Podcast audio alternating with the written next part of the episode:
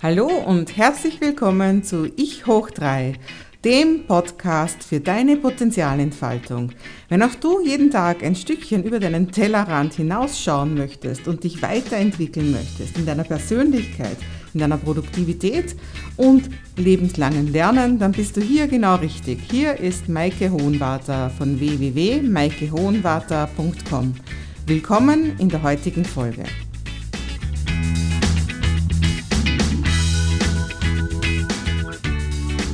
Hallo und ganz herzlich willkommen zur aktuellen Folge von Ich hoch 3. Und ich habe gestern erst ein Facebook Live gehabt oder sagen wir mal so, ich habe ein Facebook Live geplant gehabt. Mein ganzes Facebook Live zeigt mir wieder mal, wie schön das ist, wenn die Technik nicht funktioniert und wenn man dann trotzdem noch was draus macht. Und in diesem Sinn hatte ich gestern den Magister Konstantin Heiler, das ist ein Datenschutzexperte, von, geprüft von der Wirtschaftskammer, hatte ich gestern eigentlich auf Facebook Live im Interview. Wir haben dann festgestellt, dass die Leute auf Facebook uns leider nicht hören können, was natürlich schlecht ist. Und deswegen haben wir dann eigentlich nachher noch einmal eine Aufnahme gemacht. Und zwar ging es um das Thema die drei größten Mythen rund um die DSGVO, also die Datenschutzgrundverordnung, die im Mai in Kraft tritt und uns kleine Unternehmer eben auch alle betrifft.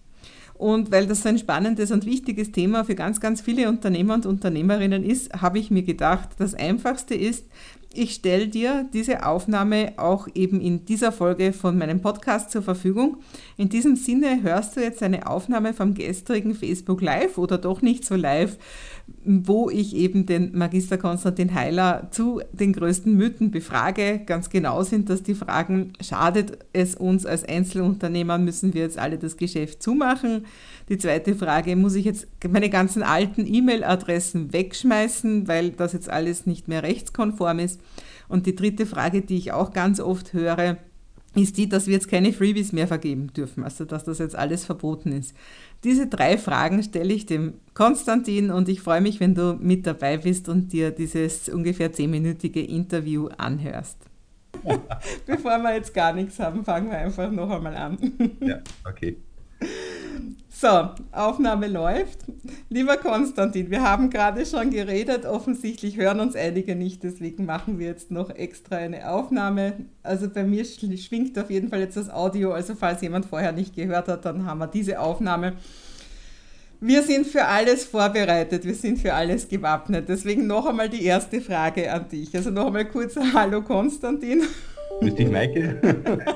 Das ist der Magister Konstantin Heiler und er ist Datenschutzexperte, geprüft von der Wirtschaftskammer und er kennt sich so richtig gut aus mit der DSGVO, mit der Datenschutzgrundverordnung und das ist ein Mann der Stunde, den wir einfach ganz dringend heute brauchen, weil alle Welt redet plötzlich nur noch von dieser Datenschutzgrundverordnung und gerade uns Kleinunternehmer, uns EPUs, uns Einzel-Ein-Personen-Unternehmen geht ganz schön der Reis. Vor allem, was ich halt mitkriege, gerade bei meinen Kunden, ja. Ähm, die zum Teil dann kommen von, von irgendwelchen Veranstaltungen, Vorträgen, sonstiges, die sind dann mehr verunsichert, als dass sie Informationen haben nachher.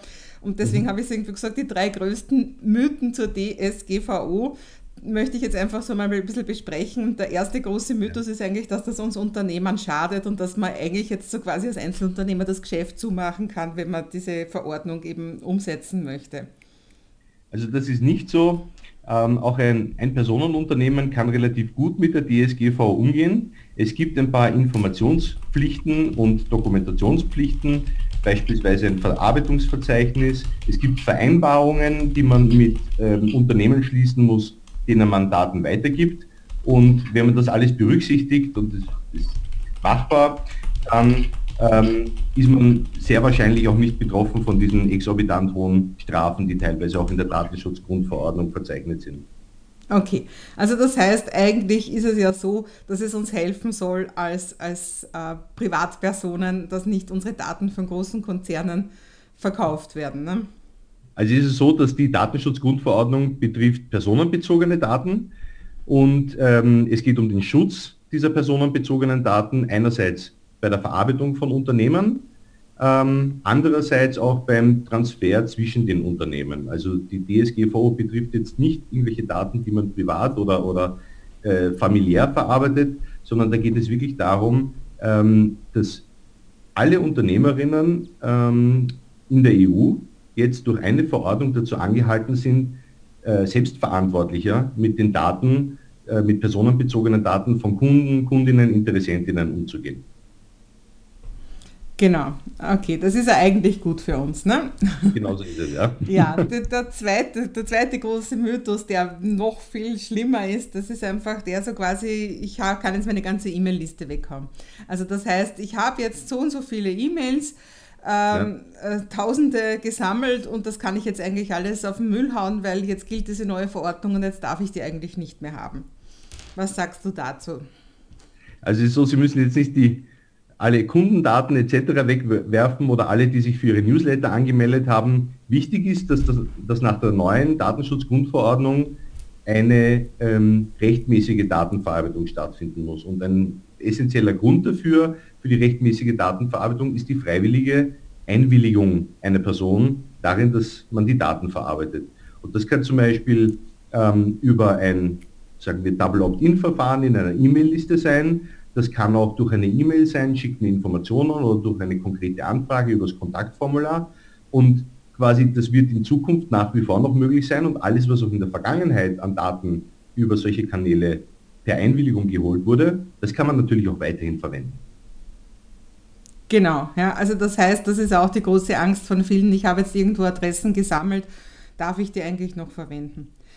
Ein Punkt, vielleicht ein Punkt dazu noch, weil du gesagt hast, äh, von vielen die Adressen gesammelt. Also wenn man so ein Sammler und Horter ist ja, und äh, schaut, dass man überall möglichst viele E-Mail-Adressen abgreift, dann äh, sind natürlich zwei Dinge hier wichtig. Das eine ist einmal, dass ich brauche wirklich eine zweckgebundene Einwilligung. Also jemand, der mir zum Beispiel das Newsletter-Formular ähm, ausfüllt, der hat ausdrücklich zugestimmt, dass ich eine E-Mail regelmäßig schicke, ein Newsletter schicke, vielleicht auch mit einem Goodie oder einem Freebie.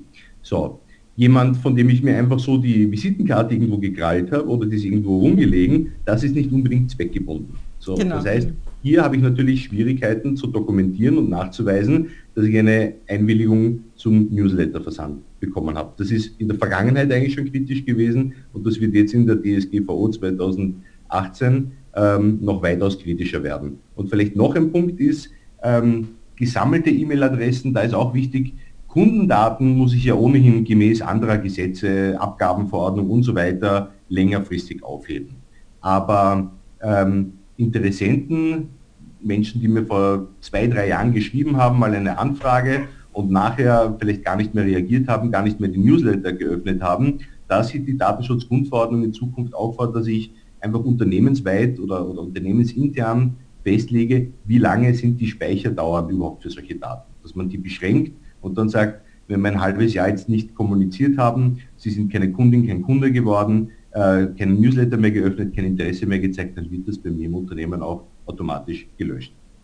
Genau, das ist ja vielleicht sowieso, das ist ja die andere Seite von dem Ganzen, dass es ja einfach auch gar keinen Sinn macht, jetzt einfach nur Wildadressen zu horten. Ja? Also sowohl indem man Visitenkarten einsammelt, als auch, dass man, wenn man die auch ganz rechtmäßig mit Einwilligung einmal bekommen hat, dass man die ewig aufhebt. Ja? Weil genau wenn, wenn eben, wenn du, wie du sagst, wenn die Newsletter nicht geöffnet werden und so, dann zeigt, zeugt das ja davon, dass dieser Kunde kein Interesse mehr hat oder keinen Bedarf mehr hat oder was auch immer. Also es nutzt ja nichts, diese Wahnsinnslistenfriedhöfe da sozusagen. ja, aber auf jeden Fall vielleicht noch einmal das Wichtige auch, es war auf jeden Fall schon seit 2000 oder noch länger so, dass man auf jeden Fall nur mit Double Opt-in-Verfahren dass auf jeden, dass auf jeden E-Mail ein Abmeldelink ist, dass man ein Impressum in jedem E-Mail hat. Also das ist ja, glaube ich, das, wo ich mich auch freuen würde, wenn ich weniger solche Outlook und GMX Newsletter bekomme, wo ich gar keine Möglichkeit habe, mich abzumelden. Also das sollte auf jeden Fall passieren. Genau, also auf jeden Fall der Abmeldelink.